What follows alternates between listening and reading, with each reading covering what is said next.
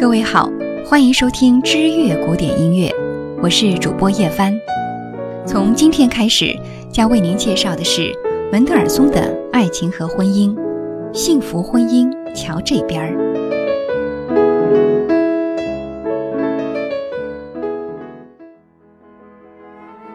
在众多的作曲家中，人生如果抛开长寿这个变量，谁过得最幸福？当然是门德尔松了。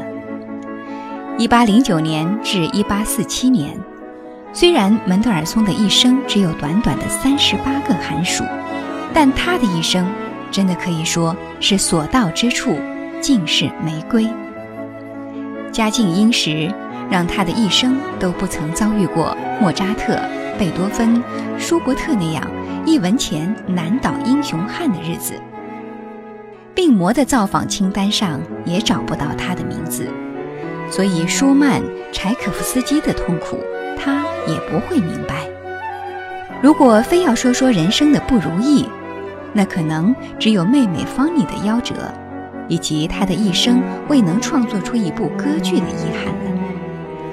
当然，若非要把德皇的青睐看作压力的话，被迫领受违背初衷的创作任务，也算是不如意的话，那再把家族的败落也算上。除此之外，在他的身上似乎再也找不到什么忧伤的事情了。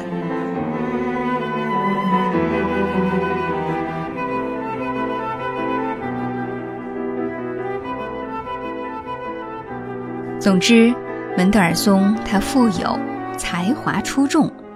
如果说上帝亲吻了他的人生，估计谁都不会提出异议。短短三十八年，他就去了天堂，他甚至都不用担心自己年华老去。作为一个艺术家，简直就是完美的人生。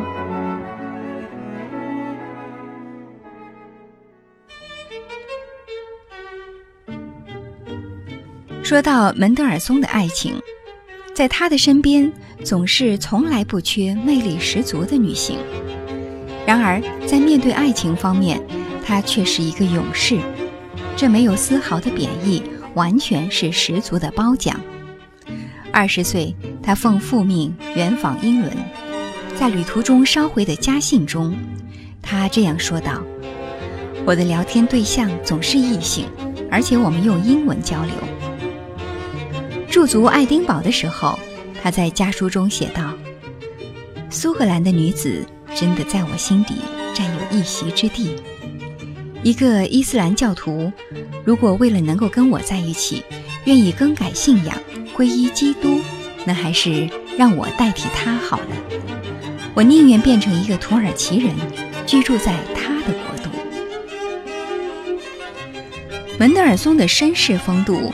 总是能够迷倒众多的女性，可是他始终洁身自好。即便是面对曾让他动心的女弟子米克，或者是为其提献作品的肖洛斯，他也始终不为所动。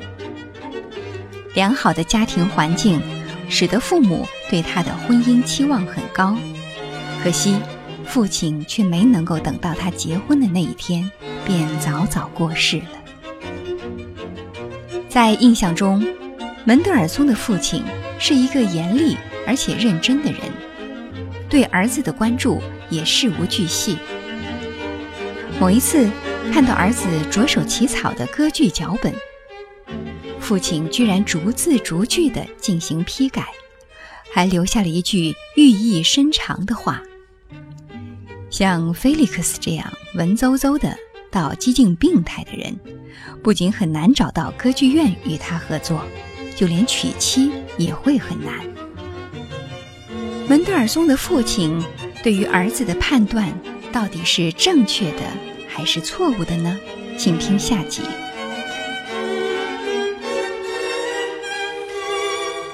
各位听友，这里是知乐古典音乐，我是主播叶帆，今天为您播出的是。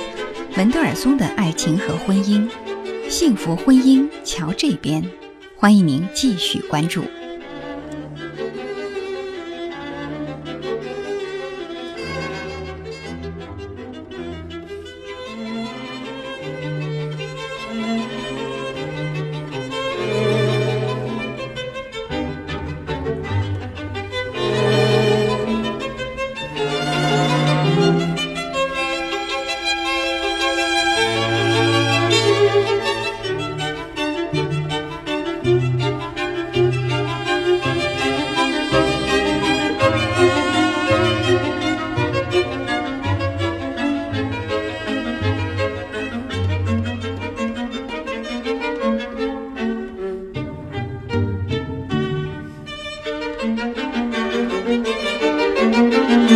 Thank you.